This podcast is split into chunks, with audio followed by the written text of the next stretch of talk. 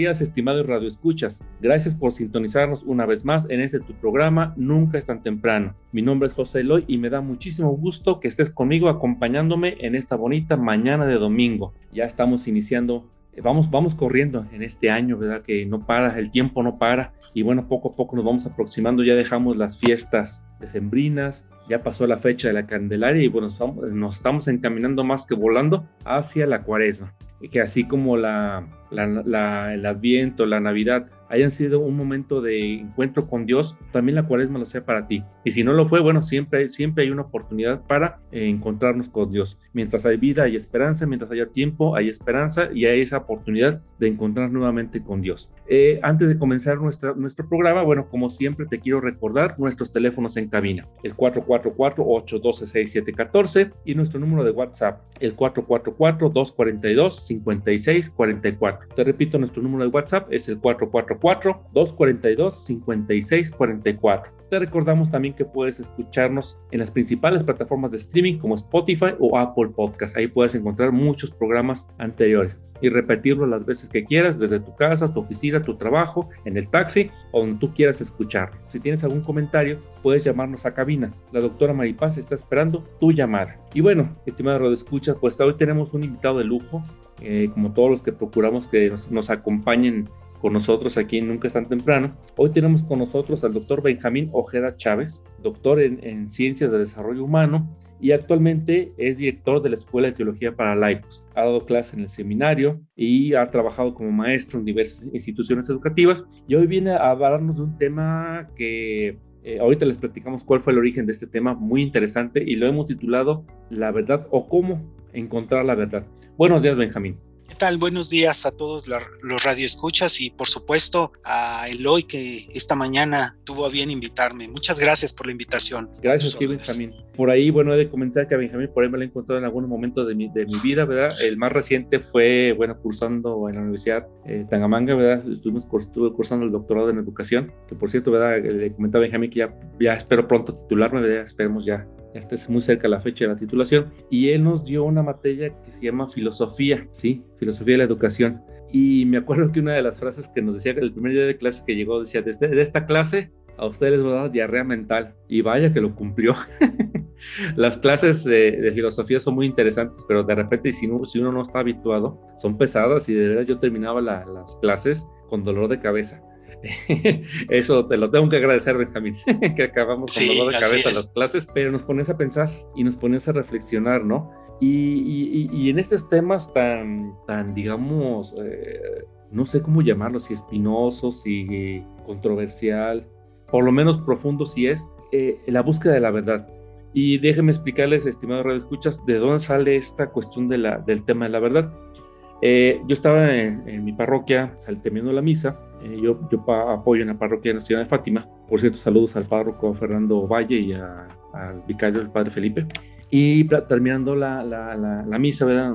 me acerco con el coro, ¿verdad? que tengo buena relación con ellos, y empezamos a platicar de eso, ¿no? De que como había un video, ¿verdad? Desafortunadamente no puedo recordar el nombre del video que me decía que sus hijos lo, ve, lo estaban viendo, y en ese video les comentaban eh, que, bueno, pues que en el mundo muchas veces hay muchas ideas que se transmiten, muchas ideas que se dan por sentadas y que muchas veces a la vez la misma sociedad nos hace creer cosas eh, que las aceptamos como una verdad este, fundamental y no, no le pensamos, ¿no? Y, él, y este, este compañero decía, oye, y ahí, yo me, me de repente me quedé con la duda, ¿cómo sé que algo es verdad? ¿Cómo sé que incluso lo que, lo que la iglesia me enseña es verdad? O sea, eh, ¿cómo sé si no me están echando mentiras? Yo me la, yo me la he estado creyendo y vivo y he vivido engañado, ¿no? Y bueno, para, para, pues para explicar ese tipo de cosas, ¿verdad? Que yo creo que todos en un momento dado de nuestra vida nos hemos preguntado, y es una pregunta muy válida, ¿qué es la verdad? ¿Cómo sé que algo que me, me dicen o lo que la misma iglesia me enseña es verdad? Y por eso, para, para eso tenemos aquí al experto, a Benjamín.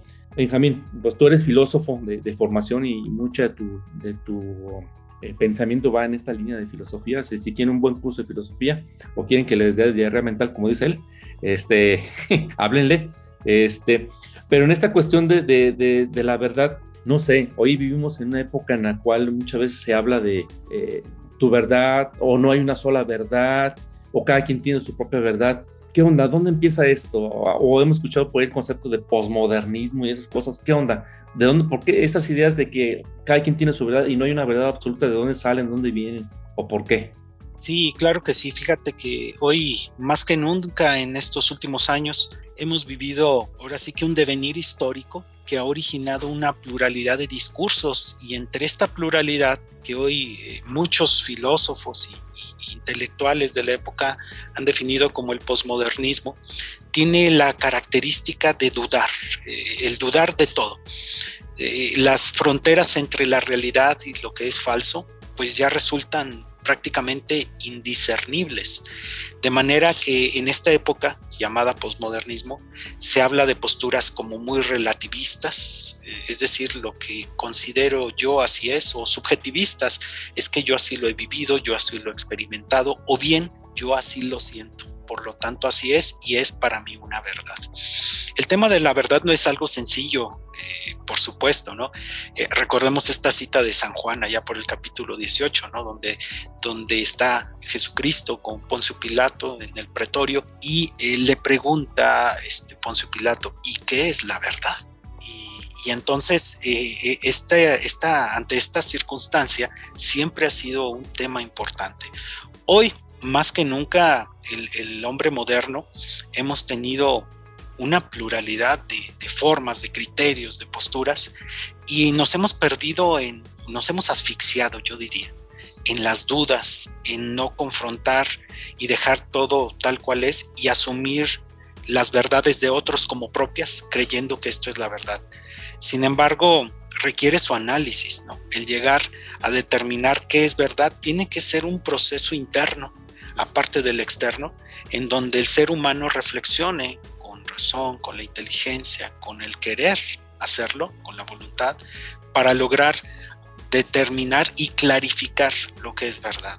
Ahora, la verdad también, aunque es una, no hay muchas, eh, sin embargo, este, esto de la ciencia las ciencias y su hija la tecnología, pues nos ha hecho asumir que la verdad es únicamente propia, que la verdad es duda, que la verdad no la podemos alcanzar, que, y, tenemos que clarificar qué es y qué no es verdad.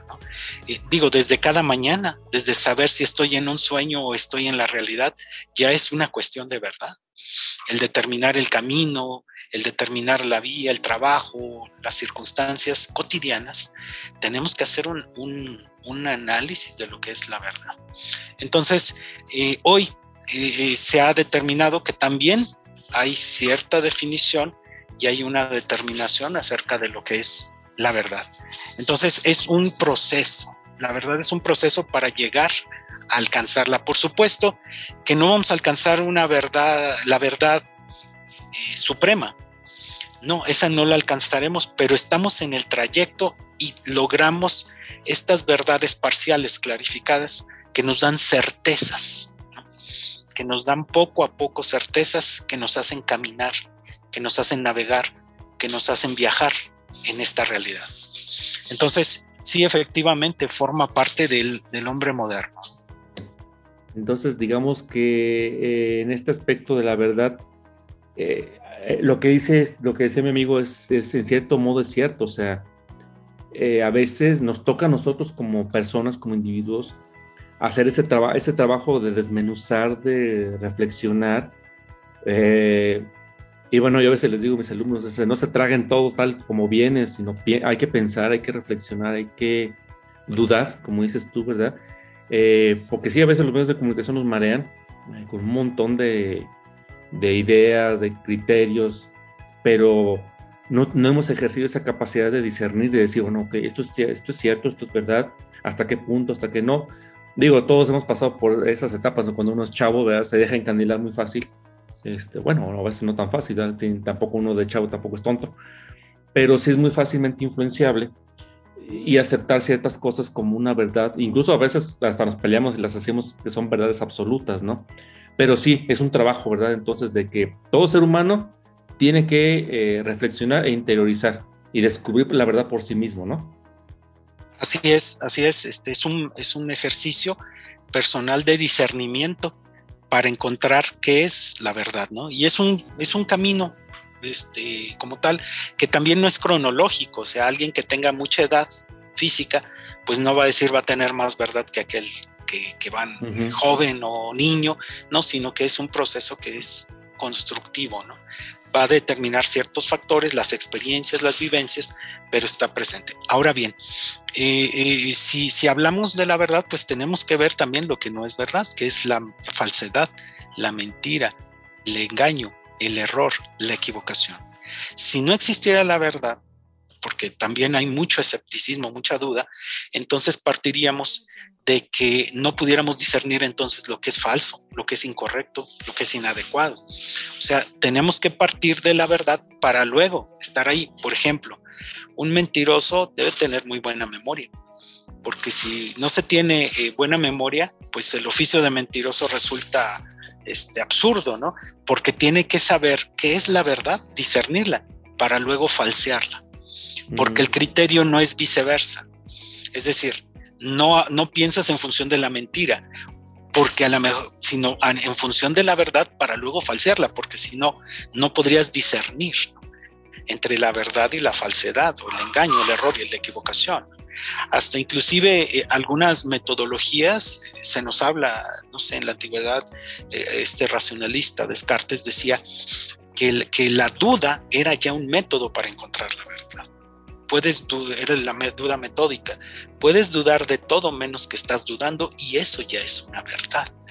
De manera que, que, la verdad es, ese, es esa circunstancia que sí la podemos encontrar y estamos este, como que la misma realidad está oculta y es como, como la, esa búsqueda del tesoro escondido, ¿no? que tienes que ir desmenuzando, desilvanando la realidad misma para desentrañar lo que es verdad, porque no se te presenta a, primera vista, sino más bien se va encontrando desencudriña, desencudriñando, se diría. este, esto de qué es la verdad, para poco, a poco, poco a poco irla determinando y se busca, ¿no? Porque, insisto, si no se tuviera este principio, entonces diríamos que es, eh, no podríamos discernir lo que es la falsedad o el engaño. ¿Cómo sabes que te engañaron? A partir de la verdad. Y la verdad este, tiene criterios. Eh, en, diversas eh, fases de la historia se han querido dar definiciones sobre verdad. La más, este, vamos a decirle, más equilibrada, pues es la que determina Aristóteles y que retoma Santo Tomás de Aquino, cuando habla de que la verdad es la adecuación de entre el intelecto con el objeto. Y esa adecuación es a lo que nosotros le llamamos verdad, a esa adecuación entre el intelecto y el objeto.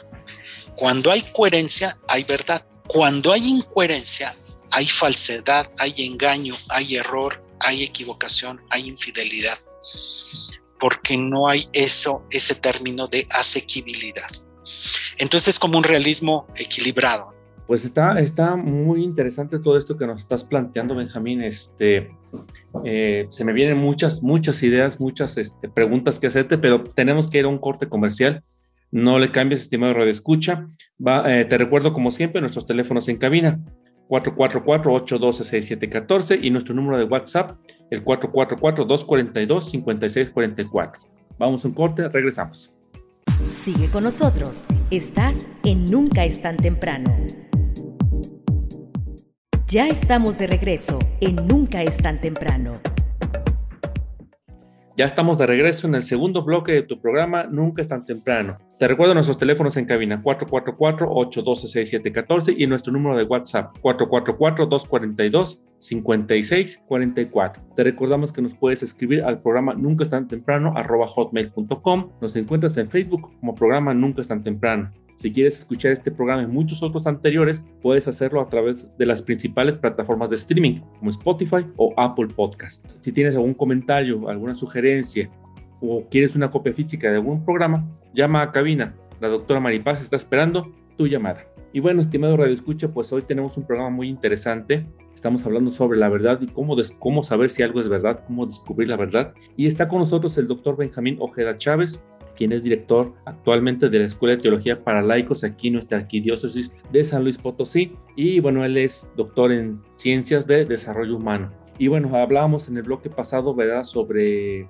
la, esa capacidad que tiene el ser humano de la búsqueda de la verdad y cómo incluso para un mentiroso, ¿verdad?, si, si quiere echar mentiras, una, tiene que tener muy buena memoria porque si no lo cachan en la mentira. Y dos, siempre parte de, de lo que sabe él que es verdad, ¿verdad? Para tergiversarla, para cambiarla, para falsearla. Entonces, como que la verdad siempre es lo, lo primero que se asoma y nosotros lo, a partir de ahí lo, lo, manipulamos, ¿verdad? Oye, Benjamín, eh, y por ahí, bueno, yo he escuchado por ahí en algunos lugares este, que se habla, tú hablabas de la época actual en la, que vivimos, pero en esta época actual yo he escuchado mucho eso de que cada quien tiene su propia verdad, no hay una sola, no hay una manera de encontrar la verdad, tú lo mencionabas en el bloque pasado, y allí hay, una, hay unas eh, corrientes que yo he escuchado que llaman el posmodernismo, el relativismo el subjetivismo. ¿Qué es eso? O sea, y, cómo es que mm, actualmente tienen tanta influencia en nuestra forma de pensar.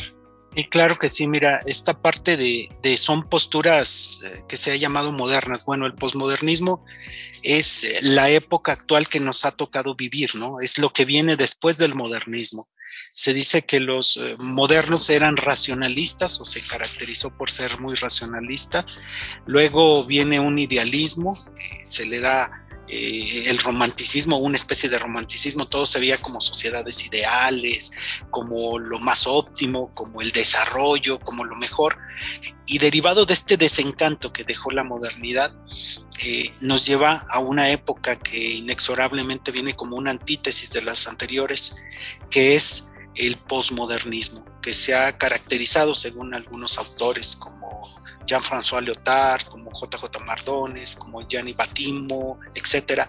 Estos autores eh, hablan o nos dicen que la época posmoderna viene después de la moderna, pero se caracteriza por el desencanto de las dos anteriores, mm. por la sinrazón, por la, por la irracionalidad inclusive, ¿no? Porque dice, bueno, tanto el desarrollo de las sociedades que hemos llegado a destruirlas con dos guerras mundiales, con hambrunas, con guerras frías, con pandemias. Entonces, ¿dónde queda ese romanticismo? ¿Dónde queda ese racionalismo? Pues es el desencanto. Y ese desencanto es lo que hoy nos ha llevado a tener estas posturas eh, posmodernas, vaya, que es el, el escepticismo, ¿no? Yo dudo, dudo que la religión sea verdadera, dudo que yo exista, dudo que haya una vida eterna, dudo, dudo de todo, de las instituciones, dudo de la política, dudo de las democracias, dudo de que este sea el lugar adecuado del hombre, tengo que ir al espacio, etcétera, dudo de la alimentación, dudo de todo. Esa es una postura escéptica, pero no se puede vivir en la duda, porque causa angustia, neurosis, que son las enfermedades modernas, las depresiones, este, las eh, enfermedades psicológicas y que tienen un tratamiento psiquiátrico. Entonces, eh, hablamos de esto. Y, segundo, esto del subjetivismo, porque vivimos eternamente estacionados en el hoy. Hoy lo que vivo, hoy lo que pienso, hoy lo que siento, quién sabe si mañana será lo que hoy pienso, creo, siento. Entonces, eh, en este estacionamiento en el, en el presente, que es una característica posmoderna, el estacionarse en el hoy, en el presente, pues causa al ser humano pues un desencanto de la realidad. Por eso eh, esto lo que correlacionamos con el enorme número de suicidios en las sociedades modernas y sobre todo industrializadas. Y a nivel eh, filosófico, la ausencia de sentido. O sea, ¿para qué vivo?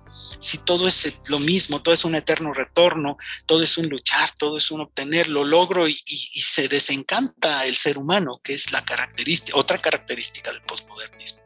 Hay ese desencanto.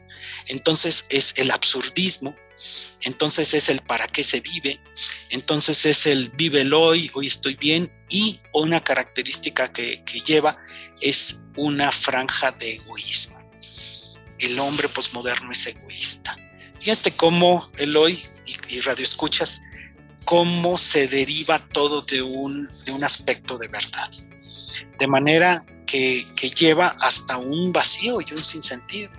Y un decir, ¿para qué la humanidad? Si ya llegamos al culmen, pues ya sigue el descenso y se acabó esto y, por eso a lo mejor eh, eh, nos explicamos por qué el ser humano ya está, estamos acabando con lo que tenemos, con el planeta y no cuidamos, porque está estamos desencantados estamos fatigados, estamos cansados y esto es que no tenemos claro este sentido de verdad en el fondo. Y esto mm. viene o deriva de este análisis. Ahora bien, esto es el discurso posmodernista. Desde luego que tenemos que generar este eh, regresar. De hecho, una de las eh, eh, antídotos que da para esta actitud posmoderna de la verdad eh, un español, eh, Fernando Rojas, que le recomiendo a los radioescuchas en un libro que se llama El hombre light, da una de las soluciones es regresar, regresar a los valores, regresar a, replantearse y a buscar juntos la verdad. No mi verdad ni tu verdad, sino vamos a buscar juntos la verdad, a construirla también. Eh, de manera que, que, esto redefine acerca de, de la veracidad en sí mismo de la verdad, valga la redundancia, la veracidad de la verdad, y, llegar a, determinar qué es verdadero y qué no. Porque lo que es verdadero se asocia a lo bueno, se asocia a lo justo, se asocia a lo adecuado. y, lo contrario, pues se asocia a la falsedad, al engaño, al error, a la equivocación. Si, si, si tú, una, una cosa es verdad quiero puntualizar aquí. Y otra cosa es la opinión que tengan sobre una realidad, que lo tomamos como verdad. Y esto es uno de los grandes errores porque eh, compramos gratis los discursos de otros creyendo que son verdad. Y caemos en la falsedad porque no discernimos. Entonces, yo quiero puntualizar que una, una, una mentira dicha mil veces no hace verdad. Sino más bien se tiene que clarificar. O, una, una, verdad dicha mil veces o una verdad dicha por todos no significa que sea verdad.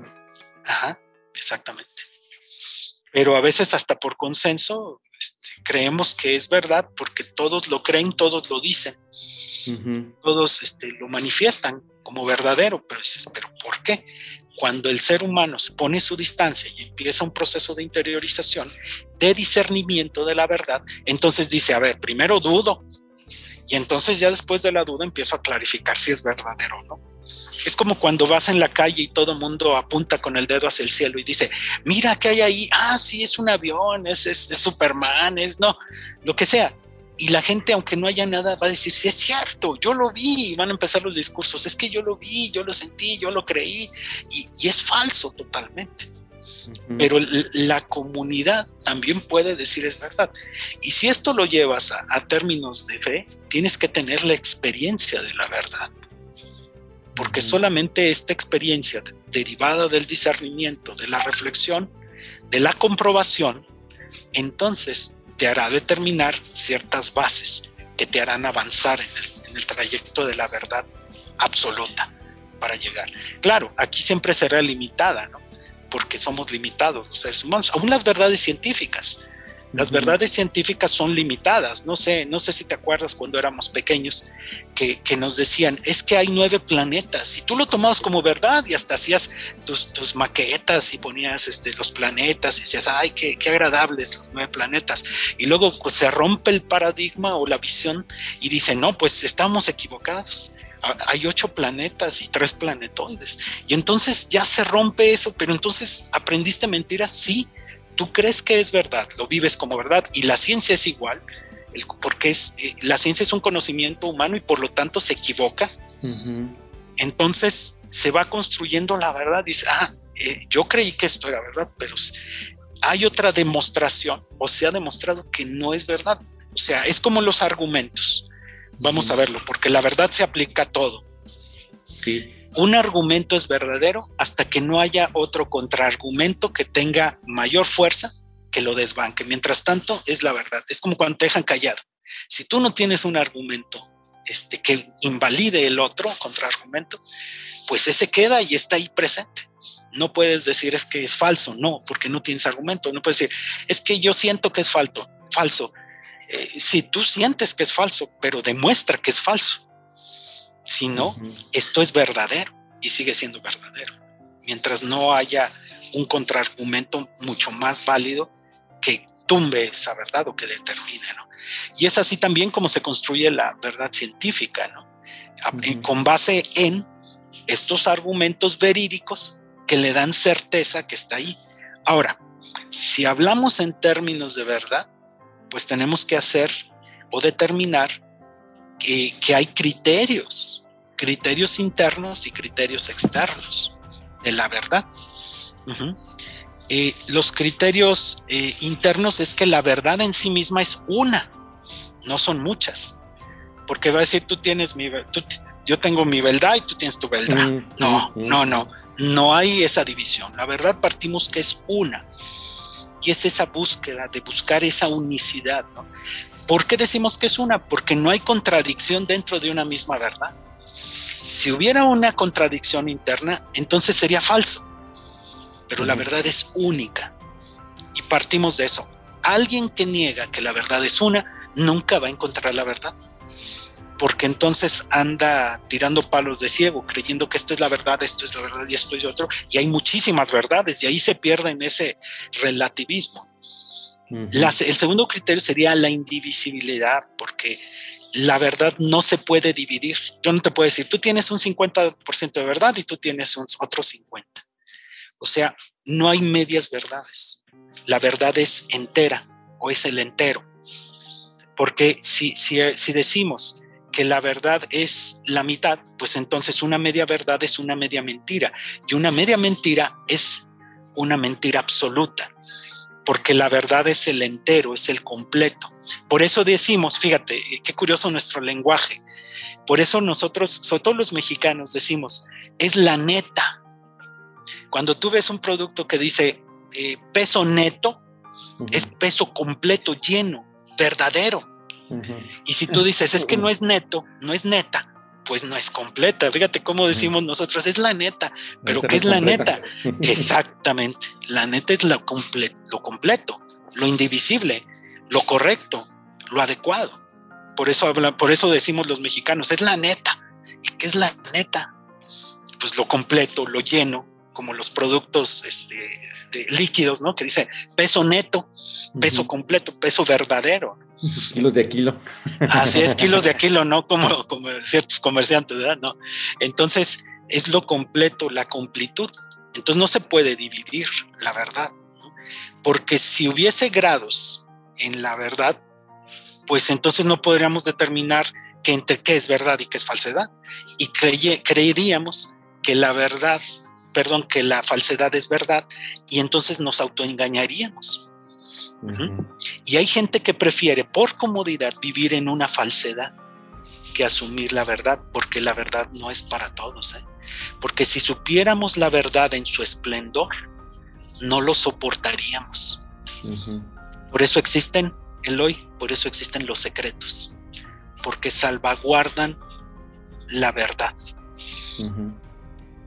Así es. Si, si, lo supiéramos, caeríamos, tropezaríamos. Así es, está muy interesante y esto se nos está poniendo más, más intenso, más, ahora sí que más filosófico, pero tenemos que ir a un corte comercial. No le cambies el sistema de escucha, vamos a un corte comercial y regresamos. No le cambies. Estás escuchando Nunca es tan temprano. Ya estamos de regreso en Nunca es tan temprano.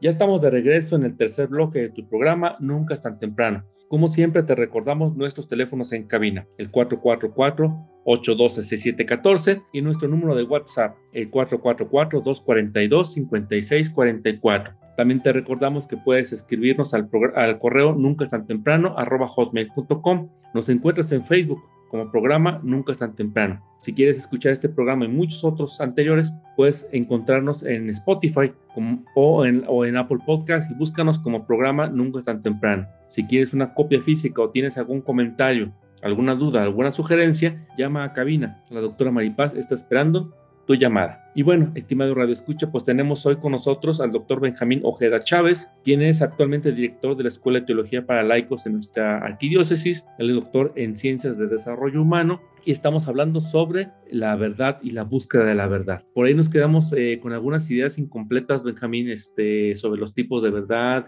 cómo encontrar la verdad. Termínalas, por favor, porque si no nos dejas a medias. Claro que sí. Y te decía, una de las características de la verdad es la inmutabilidad, o sea, no se puede mover la verdad. No es, es la verdad es invariable, porque si tuviera una variable, pues anula todas las anteriores, ¿no? La verdad no evoluciona como los chismes.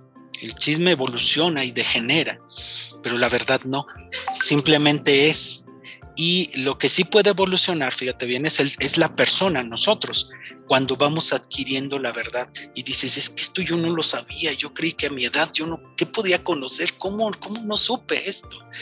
Y eh, el, el cuarto y último es la objetividad, porque la verdad es objetiva, no es del sujeto, es del objeto en sí la base fundamental de todo lo que pensamos y razonamos es el objeto en sí mismo, eh, es el sujeto captado, no nosotros que lo captamos. Ahora bien, eh, decíamos esta parte de los secretos, que si no secretos son buenos o malos, no son buenos ni malos, son secretos. Y los secretos se utilizan para salvaguardar la integridad de las personas, sobre todo de los más vulnerables.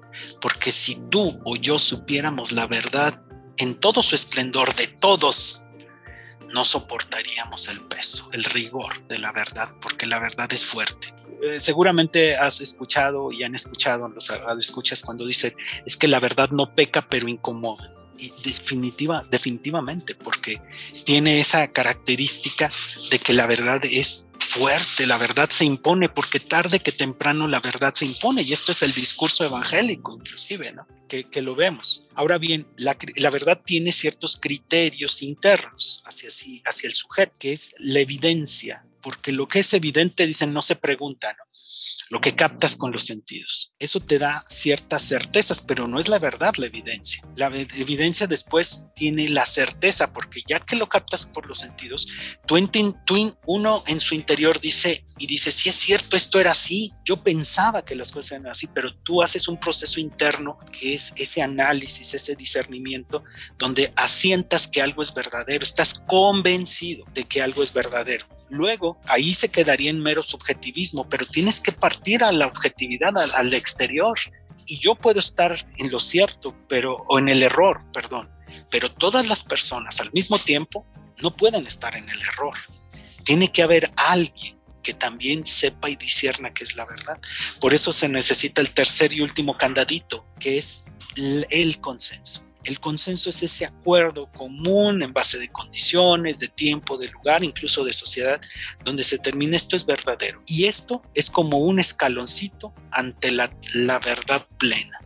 Y vamos caminando en, esta, en esto de que es verdad. No sé, eh, recuerda, esto se asocia incluso con, con, la cuestión moral, ¿no? En la antigüedad decían, bueno, es que esto es verdadero, sí, pero se ha demostrado y vamos caminando y hacemos evidencia, certeza y consenso de que esto se ha, se ha falseado, es falso y se ha puesto, no hay vacíos, queda otra verdad y así se va construyendo esta verdad como la científica, como la racional.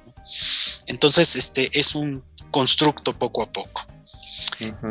Yo aquí recuerdo un poquito algo que en clases nos llegabas a decir y creo que es importante comentarlo, porque creo que en nuestras sociedades actuales este, le ponemos mucha, digamos, vamos a llamarlo así, una fe casi ciega a lo que dice la ciencia y la ciencia no posee el conocimiento tampoco completo de las cosas, es uno de los tantos conocimientos, ¿no? Incluso eh, la ciencia como tal es un continuo ir descubriendo e ir adaptando e ir corrigiendo, ¿verdad? Entonces por eso no podemos decir que si algo dices que la ciencia lo dijo, sí, en este momento es, es probablemente que sea muy cierto, pero la, la, naturaleza de la ciencia es eso, o sea, siempre, siempre se va descubriendo algo nuevo y va modificando tu conocimiento anterior. Lo que decías, el ejemplo que pones en el bloque anterior, todos hacemos nuestra maqueta y ponemos bien felices a Plutón, pero resulta que pasa el tiempo, pasan las investigaciones y sabes qué, un planeta debe cumplir con estas características según lo que hemos visto y Plutón ya no las, no las cumple porque en aquel tiempo considerábamos que Plutón sí las, considera, sí las tenía, pero ahora no. Entonces tenemos que reajustar nuestro conocimiento. Entonces la ciencia, la ciencia sí es, yo creo que por eso, no, no es que sea mala, ni lo es, es una manera de acercarnos al conocimiento, pero no es un dogma de fe lo que la ciencia diga, porque aquí también tenemos, eh, una vez nos comentabas que es, tenemos conocimiento científico, tenemos conocimiento religioso y que otro había también por ahí. Filosófico, el filosófico. Así es, y el conocimiento común o cotidiano, ¿no? Y ahorita, por ejemplo, lo que dice, bueno, la verdad también en cierto modo es objetiva, ¿no? O sea, lo decías hace rato, ¿no? O sea, incluso es por consenso, o sea, la persona, al fin de cuentas, todos tenemos esa capacidad interior de descubrir que algo está, es, es bueno o es verdadero, porque los hechos objetivos ahí están, ¿no? Eh, me, se me viene a la mente y, yo creo que en algunos, en algunos otros programas de Nunca es tan temprano lo hemos comentado. Por ejemplo, se habla mucho del discurso de que el aborto es algo positivo, se habla con lenguaje muy bonito, la interrupción del embarazo, pero cuando realmente te pones a ver lo que es, ¿sí? Y aquí, por ejemplo, invito a todos los radioescuchas, y yo creo que es algo, una invitación que nos va a hacer también Benjamín, pero es que necesitamos formarnos. O sea, las, en este caso, eh, lo, objetivo es, o sea, no es, por ejemplo, un, ser humano en desarrollo, no es un feto, no, un feto en sentido efectivo sí lo es, pero es una persona, no es un cúmulo de celos nada más.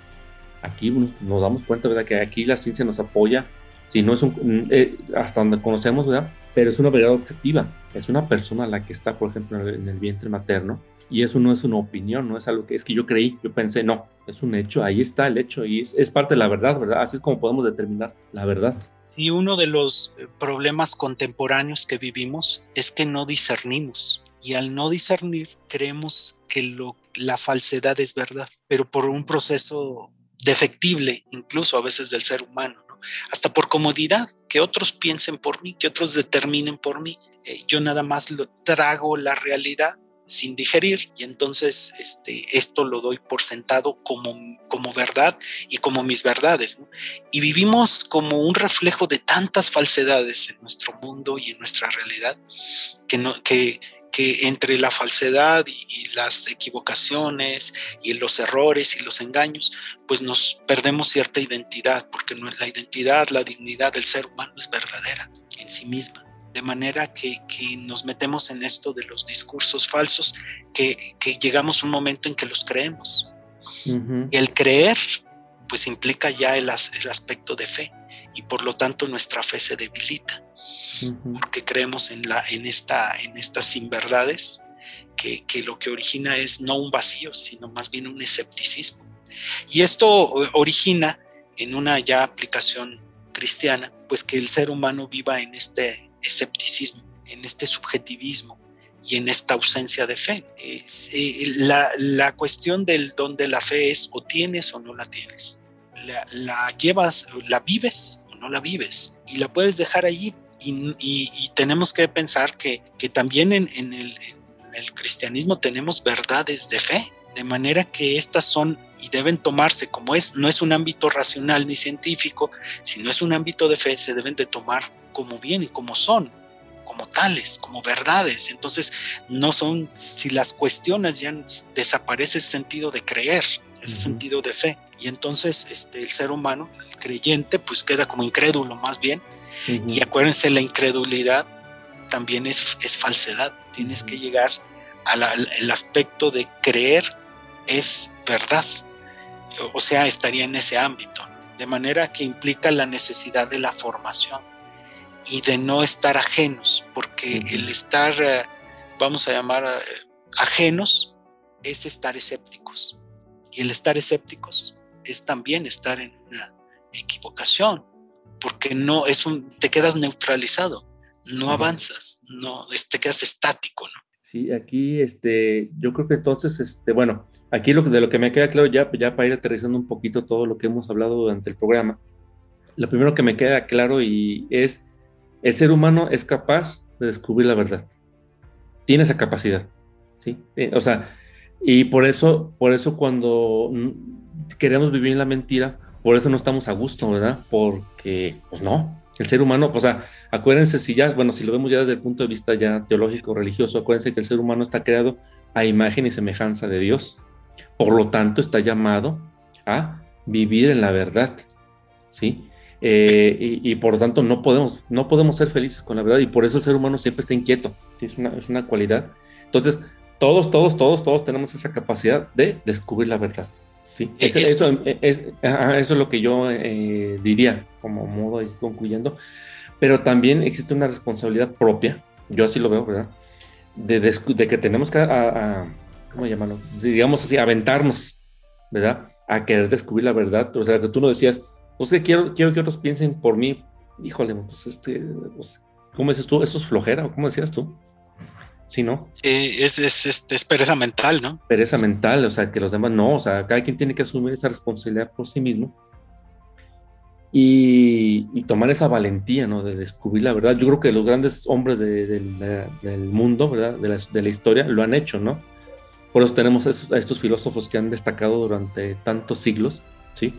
Eh, bueno, tú sabes mejor que yo, ¿verdad? Conoces mejor los nombres, ¿verdad? Yo, a mí lo primero que se me viene a la mente es Aristóteles y algunos de ellos, Pero seguramente hay, hay muchos más.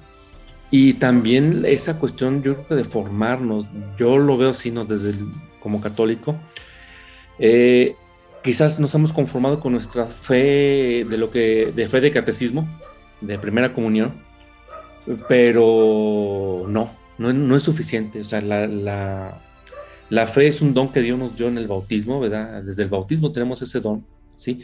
Pero también es cierto que tenemos que cultivarlo, que tenemos que formarnos. Ahí de pasadita, invítanos, invítanos, este, Benjamín, a la escuela de teología, este, porque si es una necesidad, ¿no? Si las, si las profesiones, los profesionistas, quienes, tenemos que estar continuamente actualizados, yo les digo a mis alumnos, tenemos que estar continuamente actualizados, de movernos en, en los conocimientos, por ejemplo, yo de, la de tecnologías de información, que es donde yo me muevo, tenemos que estar todo el día continuamente actualizándonos, pues también en la fe no nos podemos quedar, ¿verdad? Con, la, con lo que nos, esa fe chiquita del, del catecismo, ¿no? Tenemos que seguirnos formando. Y yo creo que aquí nos puedes hablar, ¿no? Este, Benjamín, de la Escuela de Teología para Laicos y de los proyectos de las escuelas parroquiales. ¿Cómo ves? Invítanos para que tengamos espacios para, para formarnos. Eh, claro que sí, pues bueno, es la invitación a, la formación en, la Escuela de Teología para Laicos, que está ahí en Damián Carmona 115, invitarlos a, precisamente a un estudio que es una, una formación muy completa con tenemos eh, dos años de filosofía, tres años de teología y tenemos un, curso de pastoral bíblica que es como una especialización justamente de los, elementos bíblico-teológicos. Y, bueno, este periodo de formación pues es muy cómodo puesto que eh, se forma uno los días lunes, en un horario de entre 6 a 9 de la noche, muy, muy cómodo para los que trabajan regularmente toda una jornada. Y, bueno, esta formación es paulatina y bueno, tenemos asignaturas que, se estudian desde este campo y que van haciendo y formándonos desde a nivel humano con el aspecto filosófico, pero también a nivel teológico. Eh, tenemos eh, extraordinarios profesores, maestros, sacerdotes eh, formados no solo en nuestro país, sino en, otros países, en este caso en Roma. Y, bueno, esto de alguna manera contribuye a la formación seglar y invitamos a todos los, radioescuchas a que también eh, participen en esta escuela y, que estén presentes.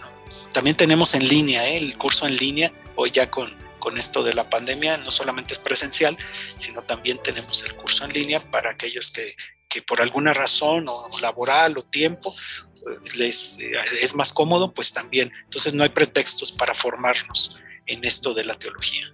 Y también están los proyectos de las, de las escuelas parroquiales, ¿verdad? También Así es, en cada, en cada, en cada parroquia Actualmente eh, me informan que ya hay más de cerca de 20 escuelas parroquiales a lo largo de nuestra arquidiócesis, de manera que también ya no tienen que ir a otros lugares o a lo mejor dice alguien, es que no me puedo trasladar al centro.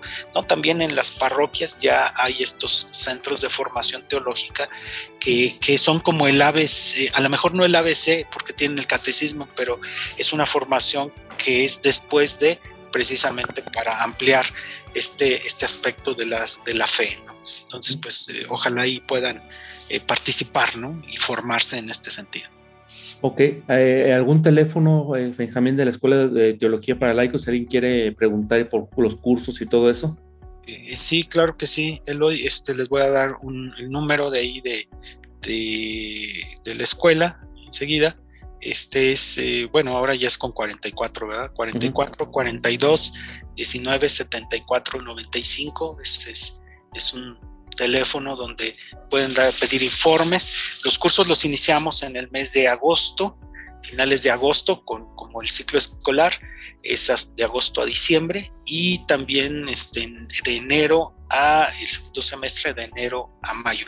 Aprovecho también para decirles este, que alguien dice, bueno, a lo mejor no quiero estar o ya hice la escuela de teología porque hay muchos este, exalumnos pero ahora se ha abierto los cursos de verano, y ojalá y, se animen. Los cursos de verano son en el mes de junio, son cuatro lunes y son puras asignaturas de especialidad, no sé, espiritualidad, eh, griego bíblico, latín, este, no sé, derecho canónico, eh, estas materias que no están en la currícula habitual o regular, pues que son como de especialidad y están abiertas a todo el público y duran un mes. Eh, también este, tenemos ahí. ¿Nos repites el número, por favor, de la Escuela de Teología? 44. Ah, sí, cómo no. Enseguida este, se lo repetimos para que lo tengan 44, 42, 19, 74, 95. y pueden mandar mensaje de WhatsApp también ahí a este número y pues bueno, ahí se les daremos los informes necesarios. Pues muchas gracias Benjamín, este creo que fue un tema bastante extenso, bastante completo. Te agradecemos que nos hayas acompañado. No es la, no es la primera, ¿verdad?, que nos has acompañado con nosotros aquí en Nunca es tan temprano. Ya has tenido por ahí algunos otros programas y esperamos que no sea el último. Te agradecemos por tu tiempo, tu disposición. Y bueno, estimado escucha, pues tenemos que irnos a un corte comercial. No le cambies. Estás escuchando Nunca es tan temprano. Ya estamos de regreso en Nunca es tan temprano. Ya estamos de regreso en el cuarto y último bloque de tu programa Nunca es tan temprano. Como siempre te recordamos nuestros teléfonos en cabina, el 444-812-6714 y nuestro número de WhatsApp, el 444-242-5644. Bueno, el día de hoy estuvo con nosotros, estimado Red Escuchas, el doctor Benjamín Ojeda Chávez, que actualmente es el director de la Escuela de Teología para Laicos aquí en nuestra arquidiócesis de San Luis Potosí. Y bueno, tuvimos un tema muy interesante sobre la verdad, qué es la verdad, que es la búsqueda de la verdad y cómo todo ser humano está llamado a encontrar la verdad. Y nosotros como cristianos pues sabemos que nuestra la verdad la encontramos en Jesucristo, que él mismo dijo, yo soy el camino, yo soy la verdad y yo soy la vida y la verdad es accesible a todo ser humano. ¿sí? Eh, le agradecemos mucho al, doctor Benjamín por, por, su tiempo y bueno, queremos recordarte el teléfono de, de, la Escuela de Teología por si no pudiste anotarlo. El teléfono es eh, teléfono y WhatsApp es el 44 42 19 74 95, te lo repito, 44 42 19 74 95. Si deseas, si estás interesado en, formarte de una manera más, eh, más completa, llama a la Escuela de Teología o pregunta en tu parroquia si están disponibles las escuelas parroquiales de formación. Hoy es domingo, hoy es Día del Señor, vamos a disponernos para la Eucaristía, quienes podamos asistir, quienes no, pues a través de los diferentes medios, redes sociales, televisión, radio, seguir la transmisión de la Santa Misa y para ello vamos a prepararnos escuchando el melodrama evangélico. Así que dice luces, micrófonos y acción.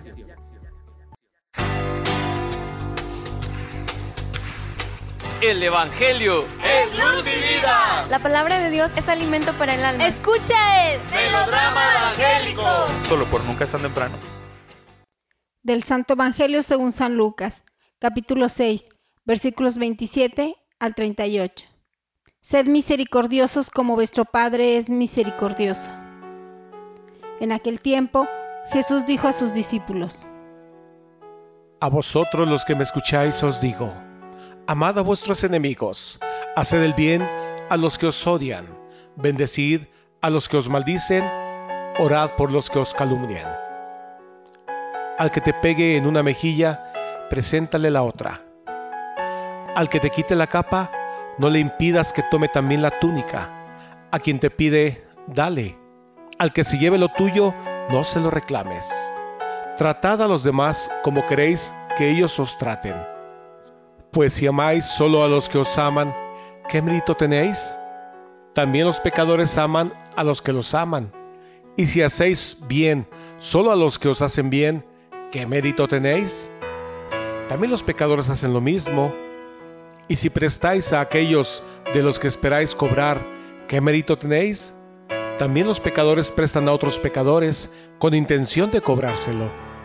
Por el contrario, amad a vuestros enemigos, haced el bien y prestad sin esperar nada. Será grande vuestra recompensa y seréis hijos del Altísimo, porque Él es bueno con los malvados y desagradecidos. Sed misericordiosos como vuestro Padre es misericordioso. No juzguéis y no seréis juzgados. No condenéis y no seréis condenados. Perdonad y seréis perdonados. Dad y se os dará. Os verterán una medida generosa, colmada, remecida, rebosante, pues con la medida que midiereis, se os medirá a vosotros.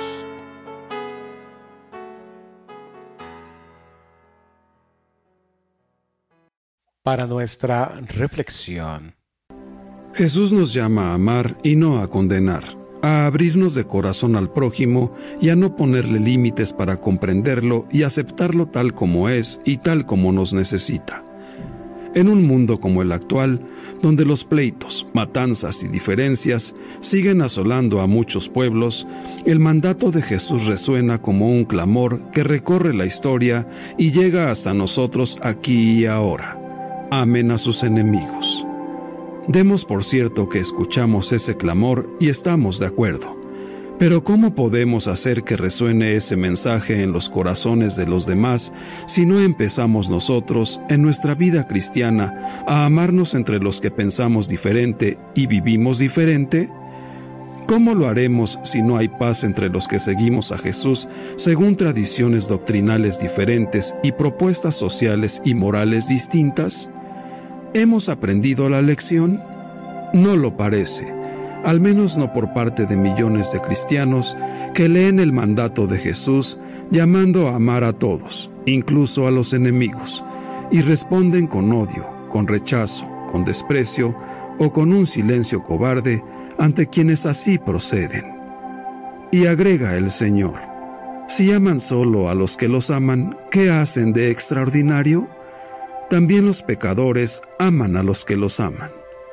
En efecto, qué seguros y qué cómodos estamos muchas veces en nuestras iglesias, tan armoniosas, con gente como nosotros, con nuestras mismas ideas, con problemas similares, con las mismas cosas que nos molestan.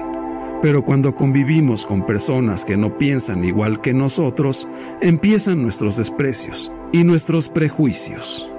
No juzguen y no serán juzgados. No condenen y no serán condenados. Perdonen y serán perdonados. ¿Acaso Jesús nos manda a callarnos ante los pecadores, a mirar para otro lado ante el pecado? ¿Acaso nos pide que guardemos silencio ante los hechos que ofenden la moral y hasta dan mal ejemplo a los niños?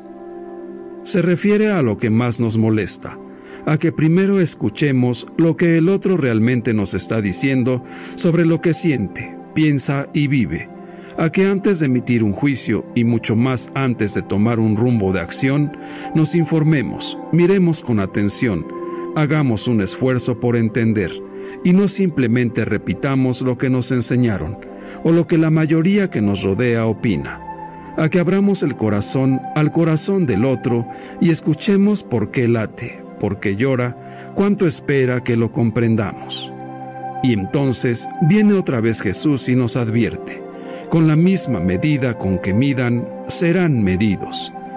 Y esto no lo advierte solo para nuestro bien, porque nuestros odios, desprecios y prejuicios no son solo cosa nuestra, son contagiosos, son una peste que propagamos de muchos modos, con esa oscuridad que se inculca a los hijos desde pequeños, a los amigos con comentarios y bromas cargados de prejuicios, a los hermanos y las hermanas de la iglesia con interpretaciones fanáticas y sin sentido, mal interpretadas sobre los textos bíblicos.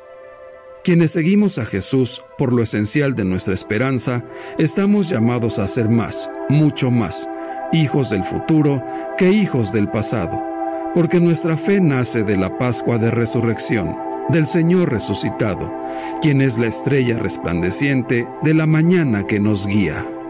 ¿Qué hacemos, pues, anclados a los juicios y los prejuicios que nos vienen del pasado colectivo y de nuestro pasado personal? Atados a rechazos y desprecios, a odios, a intolerancias que persisten en el paso del tiempo, seguimos siendo incapaces de aceptar como fuimos aceptados, de comprender como fuimos comprendidos, de perdonar como seguimos siendo perdonados? Dejemos, pues, todo aquello que es parte del mundo viejo, llamado a desaparecer, lo que no pertenece al tiempo nuevo, lo que no es propio de la tierra de justicia y de paz, que esperamos según la promesa y que debemos sembrar de comprensión y de hermandad en el campo de este nuevo mundo. Se nos recuerda la invitación de Jesús con estas palabras. Para liberarnos de nosotros mismos, lancemos un puente más allá del abismo que nuestro egoísmo ha creado. Intentemos escuchar a los demás y, sobre todo, hagamos la prueba de esforzarnos por amar y respetar, porque Jesús nos llama a amar y no a condenar. Como siempre, agradecemos al ingeniero David Abdiel y a todo su equipo por la realización de este melodrama evangélico. Y no me, no me queda más que agradecerte que hayas estado conmigo en esta emisión de Nunca está temprano. Mi nombre es José Eloy y espero que nos podamos escuchar muy pronto en esta estación de radio. Y por lo pronto los dejamos con nuestros hermanos de Cargando Pilas. Que tengas un bendecido y excelente domingo. Hasta la próxima. Los radioescuchas a sintonizar el próximo domingo. Este es tu programa Nunca es tan temprano.